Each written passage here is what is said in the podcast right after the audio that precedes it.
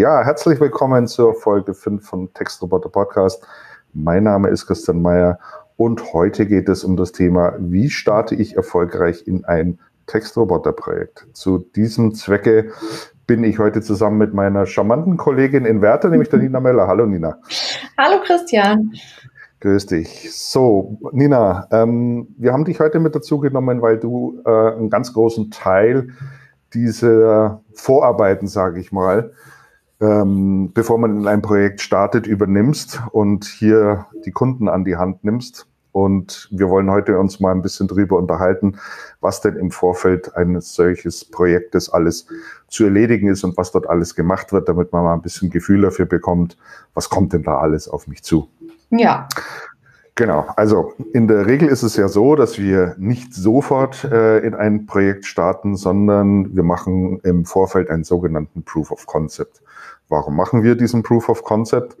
Hier wollen wir einfach sicherstellen, ähm, dass wir alle Voraussetzungen geschaffen haben, die uns ein sicheres Gefühl dafür geben, dass wir nicht irgendwo in einer Projektumsetzung an irgendeiner Stelle scheitern. Ja.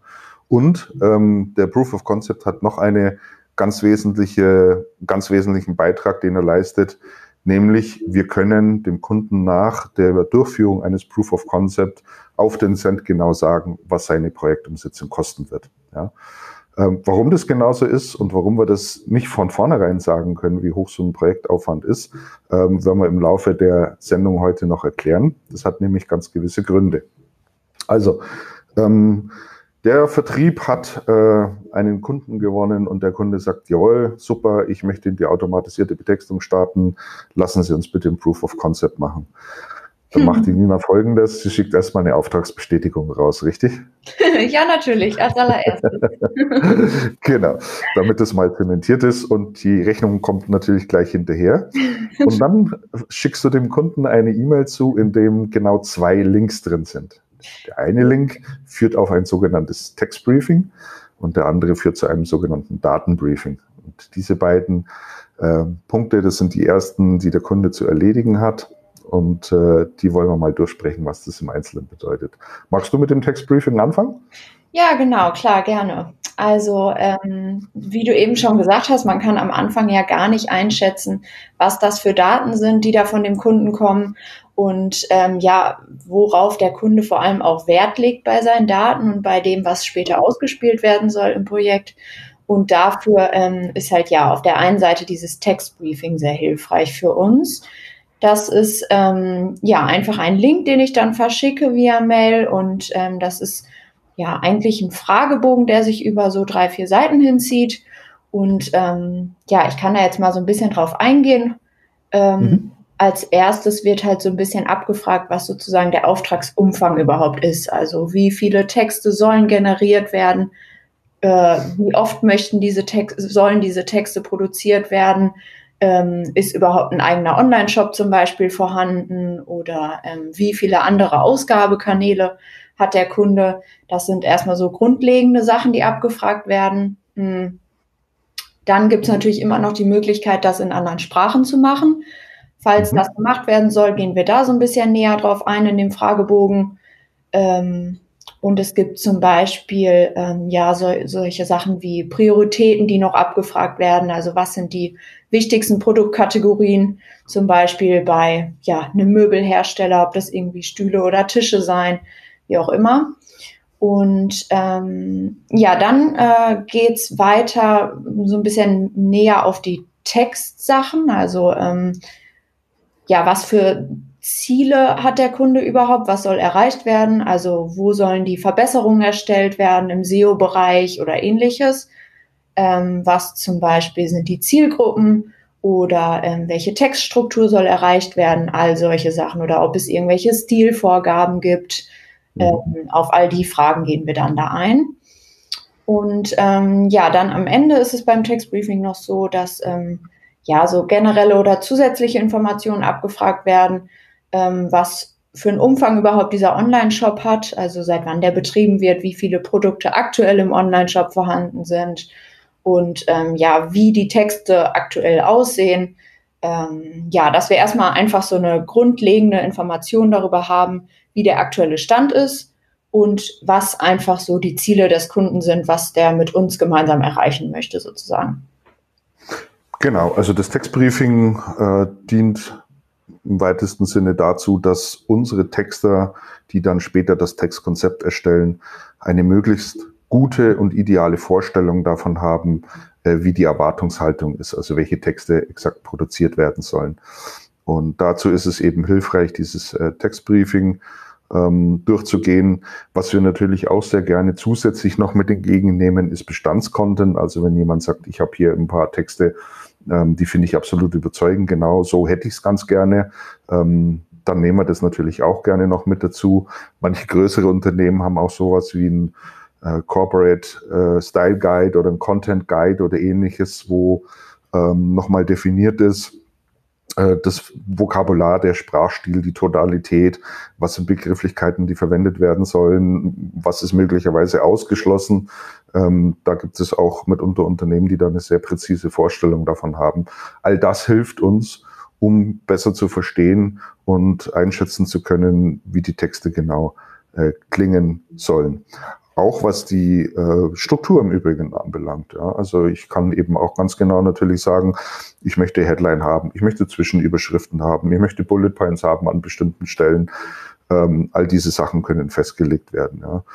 Möchte ich den, den Leser duzen in meinem Text, ja, oder möchte ich ihn mit Sie ansprechen, ähm, was im ja, B2B, äh, B2C-Umfeld durchaus ja möglich sein kann. Im B2B-Umfeld ist es meistens so, dass man eher so eine unpersönliche Ansprache hat. Also da wird weder geduzt noch gesiezt. Das ist ja. eher so eine reine funktionale Beschreibung. Ne? Das ja. sind so die wichtigsten Sachen, denke ich, die im Textbriefing abgefragt werden. Ne? Ja, genau, das würde ich auch sagen. Und das sind vor allem so einfach zu Beginn des Projekts auch für uns die wichtigsten Sachen, wie du gerade schon gesagt hast. Für unsere Texter ist das am Anfang viel wert, wenn wir darüber die Infos bekommen. Genau. So, das Ganze ist ein strukturierter Fragebogen, der wird ausgefüllt, ähm, in die entsprechenden Felder werden einfach befüllt und dann wird das abgeschickt und landet dann äh, als PDF bei uns und wird ja. dann abgelegt und dann können alle draufschauen und ähm, landet dann in einem Kundenordner mit drin, in dem alle Unterlagen mit dabei sind und dann haben unser Projektteam eben auch Zugriff drauf und kann sich das ganz genau anschauen. Genau.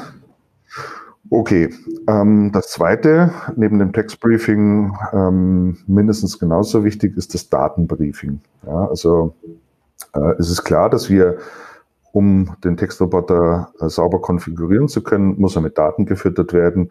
Und diese Daten, die müssen ganz bestimmte Voraussetzungen erfüllen. Ähm, sie müssen eben maschinenlesbar sein, es müssen strukturierte Daten sein. Also es gibt gewisse technische Voraussetzungen, die diese Daten erfüllen müssen. Und ähm, da sollten wir mal ein bisschen näher drauf eingehen. Ähm, die Daten können angeliefert werden, entweder als CSV-Datei, das kennen die meisten, das ist so eine, so eine Struktur, die man, äh, der man irgendwo mal bei Excel wahrscheinlich über den Weg gelaufen ist. Also jeder, der mit Excel arbeitet, kennt das Thema CSV. Man kann da eben auch eine CSV exportieren. Ähm, CSV ist nichts anderes als eine Abkürzung, das heißt Comma Separated. Ja, also ähm, mit Komma separiert sind die einzelnen Datensätze äh, abgelegt. Das ist die eine Möglichkeit. Die andere Möglichkeit ist, uns das als JSON-Datei äh, anzuliefern. Ähm, beides äh, sind Formate, die eine sehr klare Struktur haben und mit der die Maschine auch entsprechend umgehen kann. So, ähm, die Daten selber, das muss man sich im Prinzip tatsächlich, kann man sich das vorstellen, wie wenn man ein Excel-Sheet aufmacht und eine, eine, Tabelle vor sich hat. Ähm, hier gehen wir nochmal sehr, sehr ausführlich darauf ein, wie diese Daten strukturiert sein sollen.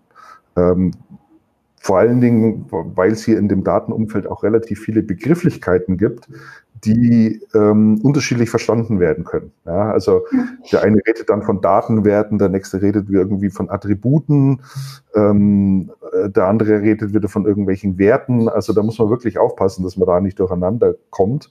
Und damit wir alle eine einheitliche Sprache sprechen und immer genau dasselbe meinen, wenn wir von bestimmten Dingen sprechen, ähm, haben wir das eben alles mal in dieses Datenbriefing mit reingegossen. Ja. Also ähm, wie muss sowas aufgebaut sein? Es muss auf alle Fälle ähm, Attribute geben. Attribute ist nichts anderes äh, als die Kopfzeile von so einer Tabelle, wenn man möchte. Also da steht dann oben eben beispielsweise drin, Kategorie oder Produktkategorie oder Hersteller oder Name oder Farbe oder Gewicht oder sonstige Dinge. Ja, also hier wird einfach festgelegt, äh, was ist in den einzelnen Feldern drin. Und äh, darunter stehen dann die entsprechenden Werte. Ja, also wenn ich halt zum Beispiel ähm, das Attribut habe Farbe, dann stehen dort bestimmte Werbe, Werte drin, schwarz, weiß, grün, blau, keine Ahnung, was auch immer. Es können in so einem Feld im Übrigen natürlich auch gerne mehrere Werte drinstehen, was ja nicht unüblich ist. Also nicht immer hat ein Produkt nur eine Farbe, sondern möglicherweise hat es mehrere Farben. Das ist eben schwarz-weiß. Dann muss dieser Wert ähm, innerhalb eines solchen Datenfeldes äh, getrennt werden. Äh, dazu verwendet man in der Regel einen sogenannten Splitter. Und dieser Splitter, ähm, so ist es im Datenbereich relativ üblich, ist in der Regel eine sogenannte Pipe. Das ist dieser senkrechte Strich, ähm, den man bestimmten Tastaturkürzel auch äh, selber aufrufen kann. Also das ist, äh, das ist wichtig. Ähm, was immer mit dabei sein muss, ist eine sogenannte UID. Also die Daten müssen eindeutig identifizierbar sein oder der Datensatz muss eindeutig identifizierbar sein. Darüber wird dann am Ende gematcht, wenn ein Text produziert wird, ähm, weiß man eben ganz genau, zu welchem Daten, auf welchen Datensatz bezieht er sich, so dass man das miteinander verknüpfen kann, weil es muss natürlich auch der richtige Text zum richtigen Produkt, äh, dass man da nicht durcheinander kommt. Das sollte wohl so sein. ja, sollte, sollte unbedingt so sein, ja, genau. Also diese UID, UID, nennt, UID nennt man das, ein Unique Identifier. Ähm, die meisten Systeme führen sowas sowieso mit. Ja, das kann irgendwie eine fortlaufende Nummer sein. Ähm, manche haben auch eine sogenannte SKU, also äh, eine Produktnummer, die eindeutig ist. Also wie auch immer, was man immer auch verwenden möchte. Äh, wichtig ist nur, dass sowas einfach mit, mit übergeben wird. So, ähm, dann gehen wir noch mal sehr stark darauf ein, wie so eine CSV beziehungsweise auch eine JSON-Datei aufgebaut werden muss, wie sie ausschaut, also auch mit Beispielen, so ist es richtig, so ist es falsch. Und äh, da kann man sich durch das ganze Textbriefing einfach äh, durchhangeln. Wir zeigen auch nochmal, welche Attributstypen es gibt. Ja? Ähm, und ähm, wenn man sich da durchgefräst hat, äh, hat man eine sehr gute Vorstellung davon, wie die Daten angeliefert werden muss. Und man kann es nicht oft genug betonen, es ist das wirklich absolut wert und auch zwingend notwendig, sich mit diesem Datenbriefing wirklich intensiv auseinanderzusetzen, das zu lesen, auch den Beteiligten an die Hand zu geben, die irgendwas mit den Daten zu tun haben, weil das ist so grundlegend und so wichtig, äh, wenn die Daten nicht stimmen bei der Anlieferung, ja, dann drehen wir einfach endlos Schleifen, äh, bis es stimmt. So, es kann es natürlich sein, dass jemand sagt, ja, okay, ich habe es verstanden, ähm, mir ist auch völlig klar, was ihr von mir haben wollt, aber ich kann es aus unterschiedlichsten Gründen heraus nicht so liefern, wie ihr das haben wollt. Dann einfach Kontakt mit uns aufnehmen. Wir helfen hier natürlich auch weiter. Wir haben entsprechende Technologien am Start, die es uns ermöglichen, solche Daten in Ordnung zu bringen, aufzuräumen, anzureichern, ähm, äh, alles, was notwendig ist, damit man es genau in die Form bekommt, wie man es dann letztendlich auch, auch haben möchte. Ähm, aber es bringt sozusagen nichts, einfach nur einen unsauberen Datenfeed oder einen unsaubere Daten rüberzuschieben, so in der Hoffnung, naja, es wird schon irgendwie passen. Also ähm, spätestens dann, wenn wir das in unser Tool hochladen, indem wir die erste Datenanalyse dann machen, äh, wird es dann auffallen, ähm, weil es entweder zu Fehlermeldungen kommt oder wir dann in den Daten drin sehen, ui, da stimmt einiges noch nicht. Ich habe es gerade gesagt, wir machen als allererstes eine Datenanalyse. Ähm, diese Datenanalyse ist ein ganz wichtiger Prozessschritt bei uns, ähm, weil wir hier anhand, ähm, weil wir mit dem Tool, wir nennen die, dieses Tool, das wir hier verwenden, unsere Datenilse, da sehen wir ganz einfach schon, wie die Daten äh, geclustert werden können. Ja, warum, ähm, warum ist das wichtig? Weil wir hier feststellen können, ob wir bestimmte Datencluster vorliegen haben, die wir zusammenfassen können. Ich möchte das mal an einem einfachen Beispiel festmachen. Ähm, nehmen wir mal an, ein Online-Shop hat die drei Kategorien Notebooks, Tablets und Smartphones. Dann würde jetzt der Betreiber des Shops sagen, na ja, okay, das sind hier drei Kategorien, da müsst ihr ja für alle drei Kategorien den Textroboter programmieren. Das ist ja insgesamt dann ein ganz schöner Aufwand, weil ich habe ja nicht nur diese drei Kategorien, ich habe viele, viele mehr. Das ist natürlich der Blick von außen, wenn ich in Kategorien denke. Wir denken aber nicht in Kategorien, sondern wir denken in Daten.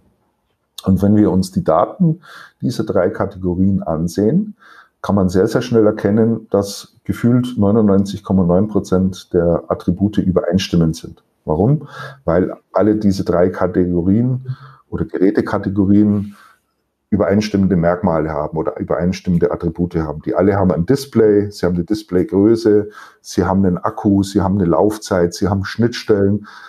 Das ist in all diesen Produktkategorien gleich. Ja, und dann genügt es natürlich völlig, ähm, dafür nur einmal zu programmieren und ich habe sofort drei Kategorien damit erschlagen. Erst bei der Beschreibung der Tastatur beispielsweise müsste ich dann eben unterscheiden. Das gibt es eben jetzt nur bei den Notebooks. In der Regel gibt es sowas bei den Smartphones und Tablets ja nicht. Da habe ich keine Tastatur. Da kann das entsprechend wegfallen. Ja. Und genau diese Cluster versuchen wir zu identifizieren, um im Nachgang dann im Projekt diese ganzen Skaleneffekte heben zu können. Und ähm, jetzt ist auch äh, somit die Erklärung geliefert, warum wir nicht vor Projektstart sagen können, was eine Umsetzung tatsächlich kostet, weil wir die Daten noch nicht gesehen haben, weil wir die Skaleneffekte noch nicht kennen und weil wir noch gar nicht wissen, wie viele Daten sind überhaupt vorhanden. Ja? Ähm, was können wir alles verwenden? Was ist alles brauchbar? Wo sind Informationen drin, ähm, die zunächst mal nichts aussagen, aber trotzdem einen sehr großen Mehrwert haben, wo man sagt, da kann man auch noch bestimmte äh, Informationen rauskitzeln und die vertextlichen. Ja. Und ähm, das ist nämlich tatsächlich eine sehr häufig gestellte Frage ähm, im Vertrieb dann schon, also im, im, im Kundengespräch. Ähm, die wollen natürlich, der Kunde möchte natürlich gerne wissen, was kostet mich das Ganze. Ja? So eine Projektumsetzung, um das ein bisschen besser für sich einschätzen zu können. Und da lautet unsere Stand, Standardantwort einfach immer, können wir dir nicht sagen, solange wir deine Daten nicht gesehen haben. Ja? Also das ist so ein bisschen, ähm, äh, ist ein bisschen verzwickt, aber so ist es halt normal. Ne? Und ähm, das machen wir eben alles in diesem Proof of Concept. Und äh, da haben wir eben dann schon mehrere Dinge äh, sichergestellt, bevor wir ins Projekt gehen. Wir wissen erstens ganz genau, welche Sorte Text möchtest du produzieren und wie sollen die klingen und wie sollen die ausschauen. Wir wissen exakt, in welcher Qualität die Daten sind. Wir können dem Kunden, falls die Daten nicht zu 100 Prozent in Ordnung sind, eben auch eine klare Datenpflegeempfehlung mit an die Hand geben und kann sagen, hier musst du noch ein bisschen nacharbeiten und dort musst du noch ein bisschen nacharbeiten. Das ist ja auch wirklich sehr hilfreich. Und wir können dann eben darauf basierend ähm, mit dem Input, den er uns geliefert hat, äh, auch mal einen, ein erstes Textkonzept entwerfen, was wir ihm vorlegen können. Und der Kunde hat auch die Möglichkeit zu sagen, ich möchte mal genau für diesen Datensatz oder für dieses Produkt, möchte ich mal einen Mustertext sehen dann machen wir das. Ähm, der ist noch nicht von der Maschine äh, erzeugt worden, sondern das machen wir noch rein manuell. Aber er sieht dann links den Input, also die Daten und rechts der Text, der rauskommt. Ja, also nichts ist in der Regel überzeugender, als mal zu sehen, was passiert denn, wenn ich diesen Datensatz hier an die Maschine schicke, welcher Text würde denn da rauskommen? Und wenn er dann sieht, oh, der klingt ja noch genauso, wie ich es eigentlich erwartet habe, ist ja alles wunderbar, ähm, das überzeugt. Und ähm, dann bekommt der Kunde eben auch ähm, von uns ein klares Angebot ähm, mit an die Hand, dass wir eben sagen können, wie hoch dieser Projektaufwand ist. Ne? Und um das zu berechnen, ähm, benutzt du auch nochmal ein spezielles Tool, gell, Nina? Ja. Projektkalkulator? genau, der Projektkalkulator. Ähm, das ist ja für uns auch intern etwas, wo ich ähm, genau prüfen kann, ähm, ja, was für ein Umfang jetzt genau in dem Projekt sozusagen ähm, angegangen werden soll. Also wir können in diesem Projektkalkulator erstmal sagen, ähm, was für eine Lizenz der Kunde zum Beispiel haben soll. Ähm, mhm. Es gibt ja so verschiedene Varianten. Ich weiß nicht, da kann ich kurz drauf eingehen. Also Je nachdem, wie viele Daten zum Beispiel der Kunde hat, braucht er eine andere Lizenz, als wenn der Kunde zum Beispiel sagt, ich möchte, dass ähm, auf diese Lizenz mehrere User zugreifen, dann ist es auch wieder eine andere Variante. Oder zum Beispiel, ähm, ich möchte, dass mindestens drei Sprachen noch dazukommen, ist es auch wieder eine andere Lizenz. Also da wird sozusagen eine Entscheidung getroffen, welche Lizenz für den Kunden sinnvoll wäre. Ja, dann ähm, nutzen wir den Projektkalkulator dafür, dass ähm, wir sagen können, okay, was für ein Umfang soll jetzt ähm, ja angeboten werden. Also wir erstellen ja sogenannte Satztemplates und Satzerweiterungen. Ähm, ich weiß nicht, sollen wir da schon näher drauf eingehen, Christian? Oder? Auf Satztemplates und Satzerweiterungen? Ja, oder? Ich glaube, so tief steigt, steigt man da gar nicht ein. Also das ist auf alle Fälle, ja, weil das sind schon natürlich Begrifflichkeiten, hm, die sind so ganz typisch für den Bereich Textautomatisierung. Ähm, das kommt in einer anderen Folge, wenn wir näher. Das machen wir tatsächlich mal in einer anderen Folge, wo wir ein bisschen mehr in die Technik sozusagen einsteigen ja. und erklären, wie so eine Maschine wirklich die Texte produziert. Aber ja, es werden Satztemplates programmiert und sogenannte Satzerweiterungen programmiert. Genau. Das können wir, glaube ich, mal festhalten. Genau, das wird dann in einer anderen Folge nochmal näher erklärt. Mhm. Ähm, und ja, was auf jeden Fall auch in dem Projektkalkulator drin ist, ist das sogenannte Kickoff. Ähm, da äh, das ähm, ja, würde ich sagen, erklären wir jetzt auch näher. Also ähm, Kickoff zum Beispiel bedeutet auf der einen Seite, dass wir gemeinsam diese Lizenz dann freischalten und ähm, einmal äh, mit der Projektleitung und dem Team beim Kunden ähm, sich zusammengesetzt wird, ähm, ja, was für ein Ergebnis jetzt anhand der Daten, äh, also wie du eben schon gesagt hast, der Datencheck und eine Datenpflegeempfehlung wird dann da zum Beispiel besprochen. Und ähm, ja, also von meinem Teil kann ich berichten, wie so ein ähm, kleiner Kick-Off-Termin aussieht, um die Lizenz freizuschalten. Mm, das läuft so ab, dass wir uns einmal gemeinsam anmelden und der Kunde halt sich einmal die Plattform kurz angucken kann, ähm, ja, wo dann die Projekte am Ende hochgeladen werden können, ähm, ja, wie das Team darauf freigeschaltet wird sozusagen und ähm, ja, es wird dann zum Beispiel auch der Projektleiter von uns mit auf die Lizenz freigeschaltet, dass wir immer gemeinsam schauen können, okay, ähm, welche Daten wurden hochgeladen und dass sich der Kunde vor allem die Daten auch immer parallel online anschauen kann, wenn unser Projektleiter da jetzt was Neues hochlädt. Genau, das alles findet natürlich remote statt, weil du gerade gesagt hast, äh, äh, machen wir eine kleine Sitzung oder irgendwie ja, so in der Art hat sie genannt.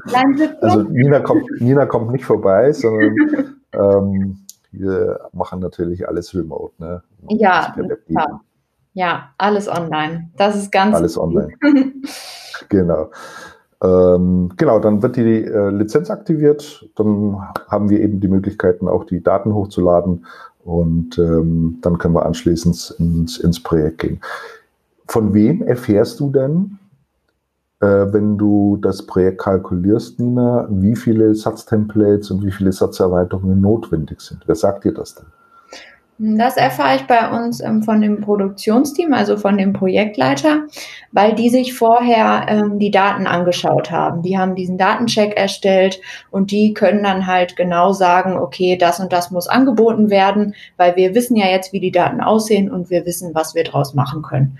Und ähm, deshalb von unserem Projektteam, Produktionsteam, ja, ähm, erhalte ich dann diese notwendigen Daten, ja. Genau. Und ähm, jetzt glaube ich, hat man auch ein gutes Verständnis davon, warum es Sinn macht, äh, so einen Proof of Concept im Vorfeld zu machen. Ja, weil hier wirklich äh, die Grundlagen geschaffen werden, äh, sich ein klares Lagebild verschafft wird, was den Aufwand anbelangt. Und das ist für beide Seiten gut. Das ist für den Kunden gut und das ist für uns gut, weil es uns beiden ein sicheres Gefühl dafür gibt, was wir in einem Projekt tatsächlich zu erwarten haben. Und ähm, man muss das auch ganz klar von der Kundenseite her sehen äh, niemand möchte gerne die Katze im Sack kaufen. Ja? ja? Und was wir auf gar keinen Fall wollen, ist, dass wir mit einem Kunden zusammen in ein Projekt gehen und dann äh, auf halbem Wege feststellen, oh, oh, da stimmt was nicht. Ja, da ist was an den Daten oder sonst wie etwas. Ähm, genau diese Dinge möchte man, äh, will man vermeiden. Und das möchte man nicht einfach haben. Wir wollen, wenn wir ein Proof of Concept erfolgreich abgeschlossen haben, der Kunde bekommt dann auch ein Briefing von uns, ja, also er bekommt das Ergebnis dieses Proof of Concept auch wirklich schriftlich mitgeteilt. Ähm, dann kann er seine Hausaufgaben noch machen, ja, falls noch notwendig. Aber er weiß, wenn ich jetzt dann ins Projekt gehe, weiß ich auch, dass es äh, problemlos alles durchläuft. Und ähm, das macht auf alle Fälle Sinn. Ja. Genau. So, dann haben wir den äh, Proof of Concept, wie gesagt, abgeschlossen. Der Kunde hat das Angebot vorliegen. Da vielleicht noch ein Wort dazu. Ähm, wenn jemand sagt, ähm, okay, ich weiß jetzt, wie hoch der Projektaufwand ist, aber die notwendigen Mittel dazu habe ich jetzt auch nicht gerade in der Schatulle rumliegen, ähm, dann gibt es ja in der Regel mehrere Möglichkeiten, wie ein Unternehmen damit umgeht. Es kann entweder sagen, ich muss das Projekt noch ein Stück weit nach hinten schieben und auf die nächste Budgetrunde warten. Dann melde ich das Projekt an und hoffe, dass mir dann entsprechendes Budget zugeteilt wird, um starten zu können. Oder ähm, man muss ein anderes Projekt im äh, kippen, damit anderweitig Gelder frei werden, die man dafür verwenden kann. Ähm, das ist natürlich ähm, alles nicht so schön. Aus dem Grund ähm, gibt es bei uns auch die Möglichkeit, ähm, wir nennen das Textroboter as a Service. Was machen wir da? Dort nehmen wir den ermittelten Projektaufwand und äh, verteilen den auf 24 Monate. Ja, wir machen pro Jahr 10% Risikoaufschlag, weil wir ja komplett in Vorleistung gehen. Und äh, damit ähm, kommen wir zu einer monatlichen Rate, die dann einfach zu leisten ist über zwei Jahre hinweg. Und dann können Unternehmen in der Regel sofort und schnell äh, ins Projekt starten, weil wir dort in der Regel in einer Höhe liegen, wo jeder Abteilungsleiter sagen kann, er hat da brauche ich noch nicht mal einen Investantrag stellen, das kann ich äh, aus dem laufenden Betrieb heraus bezahlen. Ich habe ja heute eh da Kosten, also ich muss ja heute schon für die Content-Produktion äh, äh, Mittel aufbringen, ich muss eine Agentur bezahlen oder wie auch immer und dann wird das einfach im Prinzip nur äh, anders, anders verteilt und ähm, so gelingt es dann eben auch ganz gut. Also das vielleicht noch ganz äh, wissenswert, ähm, dass man nicht sagt, okay, ähm, Textautomatisierung interessiert mich, aber ähm, da kommt dieses ganze Budgetthema auf mich zu. Der Start geht genau. somit wirklich schnell und einfach. Ja. ja. So sagen. ja. Und dazu vielleicht auch noch ganz kurz, dass diese Lizenzkosten auch monatlich ähm, laufen können oder halt jährlich. Da gibt es auch die verschiedenen Varianten. Genau, in der Regel ist es dann so, bei jährlicher Buchung ist in der Regel einfach ein bisschen günstiger, wie wenn man es monatlich macht. Aber es gibt auch bestimmte Lizenztypen, ähm, die sind sogar monatlich kündbar. Also könnte man auch äh, jederzeit kündigen, wenn man möchte und hat dann keine lange Vertragslaufzeit. Prima. Ich, Nina, ich glaube, wir haben äh, es hoffentlich gut geschafft, mal so ein bisschen Einblick zu geben, was passiert eigentlich, wenn man ähm, mit uns in Kontakt getreten ist, wenn man sich im Rahmen einer Online-Demo ja. mal die Textroboter angeschaut hat und sagt, ich bin total begeistert, das ist die Zukunft, da möchte ich unbedingt hin. Ähm, was dann so in den nächsten Schritten passiert, nämlich eben dieser Proof of Concept, in dem äh, das Datenbriefing durchgeführt wird und das Textbriefing und die fortfolgenden Schritte. Ich hoffe, es ist uns gelungen. Falls nicht und noch Fragen offen sind, meldet euch gerne bei uns. Wir beantworten es natürlich ganz gerne. Ähm, ihr könnt uns ja. äh, entweder über die Webseite oder in Social Media Kanälen oder wie auch immer, ihr werdet dann schon einen passenden Weg finden. Nina, dann bedanke ich mich ganz herzlich bei dir fürs Dabeisein. Ja, ich danke dir, Christian. Ich hoffe, wir haben ähm, unseren Job gut gemacht und äh, alles verständlich erklärt, genau. Und wie du gesagt hast, Fragen wieder. Genau, also wichtig, wichtig ist, denke ich, auf alle Fälle zu wissen, wir nehmen den Kunden immer an die Hand. Wir führen ja. ihn durch ganz klar definierte Prozesse hindurch, ähm, in dem wirklich alles klar vorgegeben und abgearbeitet wird. Und wenn wir das tun, können wir auch wirklich absolut gewährleisten, dass wir erfolgreich in ein Projekt starten werden und äh, das war ja jetzt auch Sinn und Zweck der heutigen Folge, das mal ein bisschen transparent und klar zu machen. Ja, genau. Hm. Alles klar, Nina. Dann wünsche ich dir noch einen schönen Tag und Danke, äh, wir sagen auf Wiedersehen. Bis zum nächsten Mal. Ähm, dann spreche ich mit dem Arne Pritzner und dann werden wir mal ein bisschen auf das Thema Fallstricke im Projekt eingehen, weil die gibt es natürlich leider auch hin und wieder. Ne? Und wie man die umschifft, das werde ich dann mit dem Arne besprechen. Also Nina, mach's gut. Super. Bis die Tage. Ciao, ciao.